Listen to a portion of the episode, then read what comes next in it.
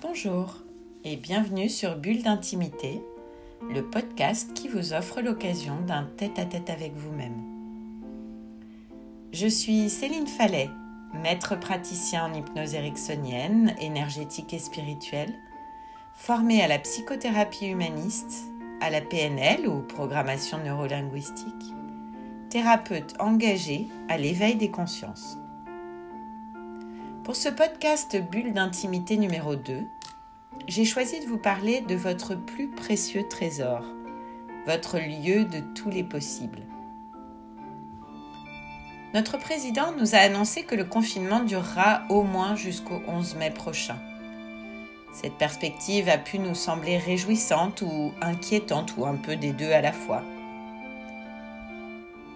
Alors peuvent émerger tout un tas de pensées qui se bousculent. Comment ça va se passer? Est-ce que je retournerai travailler ou pas? Et qu'en est-il pour les enfants?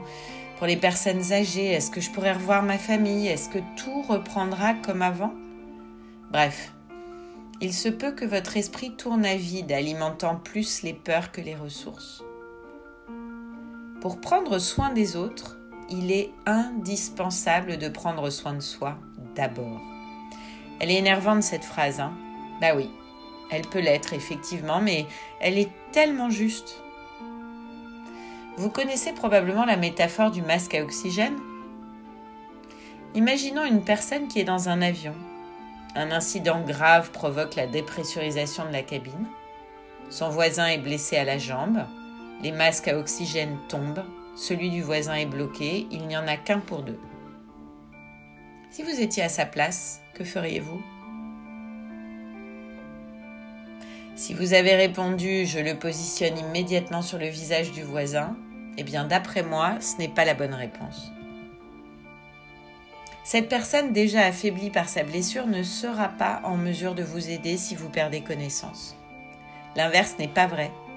Commencez d'abord par prendre l'oxygène dont vous avez besoin pour aider votre voisin et ensuite vous le placerez sur son visage pendant que vous ferez le nécessaire pour l'aider. Cette métaphore nous rappelle le lien entre soi-même et autrui. Nous ne pouvons venir en aide aux autres que si nous avons d'abord pris soin de nous-mêmes. Sans quoi, c'est l'asphyxie garantie. Nous ne savons rien, nous ne maîtrisons rien de ce qui peut se passer à l'extérieur. Tout à l'heure, demain, après-demain, et ça, c'est valable tout le temps. Mais avec le Covid, c'est encore pire. Car toutes les stratégies que nous mettons en place et qui fonctionnent plus ou moins bien peuvent voler en éclats avec cette situation totalement inédite qui chamboule nos repères. Toutefois, il existe un espace, un lieu où tout va bien, où tout est possible. Cet espace se trouve en chacun de nous. Et c'est pour ça que je pense qu'il s'agit de notre plus précieux trésor. C'est le lieu de tous les possibles. Dans ce lieu, la peur n'existe pas, tout va bien.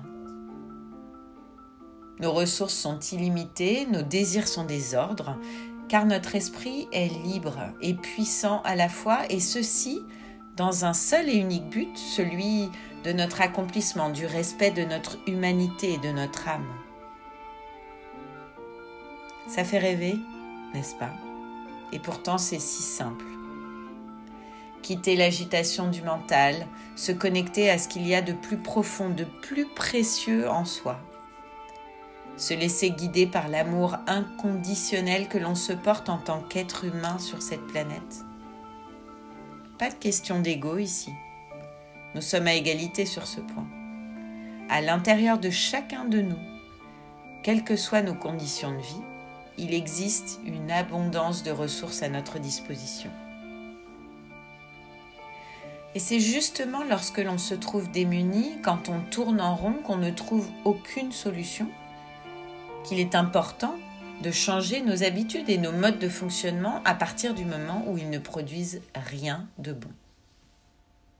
Comme le disait Albert Einstein, faites un peu plus de la même chose et vous obtiendrez encore un peu plus du même résultat. Donc si vous n'êtes pas satisfait, En d'autres termes, changez vos habitudes. Après tout, ça ne coûte rien d'essayer. En réalité, lorsque nous disons je ne sais plus quoi faire, nous devrions ajouter je ne sais plus quoi faire consciemment. Et c'est la même chose pour le j'ai tout essayé, j'y arriverai pas ou j'y arriverai jamais. En réalité, c'est notre conscient qui est à court de solutions. Et d'ailleurs, c'est pas étonnant, surtout en période de stress intense, puisque l'on sait que le conscient est limité par ses peurs, par ses doutes, par les expériences déjà vécues par soi ou par d'autres et qui ont échoué. C'est à ce moment-là qu'il est pertinent de s'en remettre à ce que l'on appelle en hypnose notre guide intérieur, notre esprit inconscient. Cette partie de nous qui sait tellement plus que nous ne savons qu'elle sait. Elle est le réservoir d'un nombre infini de ressources inexplorées ou oubliées depuis notre plus petite enfance et même avant, puisqu'elle détient aussi les ressources de notre inconscient collectif, tout comme pour toute autre espèce dans la nature. L'inconscient posera différemment la problématique et permettra au conscient d'accéder aux ressources qui lui sont nécessaires pour changer. Pour ce faire, l'inconscient prend des chemins qui nous sont totalement inconnus. Et c'est certainement cela le plus troublant. En même temps, c'est logique. Il ne veut peut-être pas que le conscient comprenne ce qui se trame.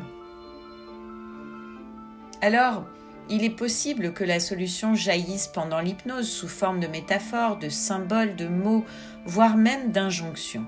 Toujours bienveillantes d'ailleurs et parfois très drôles.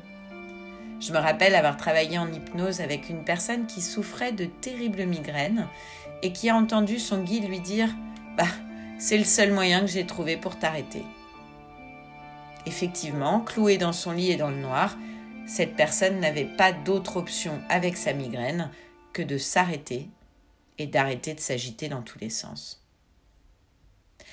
Il est aussi tout à fait possible que la solution ou le changement jaillisse après la séance d'hypnose et apparaisse à la personne sous la forme d'une intuition, d'un rêve ou d'un changement spontané d'humeur ou de perception de la situation. Pour cela, une condition. Arrêter les efforts conscients de recherche de solutions et s'en remettre à l'inconscient avec l'ouverture et la créativité d'un enfant. Je vous assure, c'est une expérience extraordinaire. Cet espace métaphorique est couramment appelé par les hypnothérapeutes et autres praticiens de la relation d'aide le lieu ressource. J'ai eu envie de le rebaptiser le lieu de tous les possibles. En fait, je trouve ça plus poétique. C'est un des protocoles de base d'accompagnement des personnes, y compris pour ceux qui souhaitent apprendre l'auto-hypnose. Changer nous-mêmes que notre monde change, car nous sommes les architectes de notre réalité. Et c'est une très belle et ambitieuse perspective. Je vous laisse y réfléchir. Pour ceux qui le désirent, je vous propose d'expérimenter l'hypnose avec un enregistrement. Mon lieu de tous les possibles. Une bulle d'intimité à votre disposition. J'espère que ça vous plaira. Alors je vous dis à bientôt et je vous retrouve très vite à l'occasion du prochain podcast Bulle d'intimité.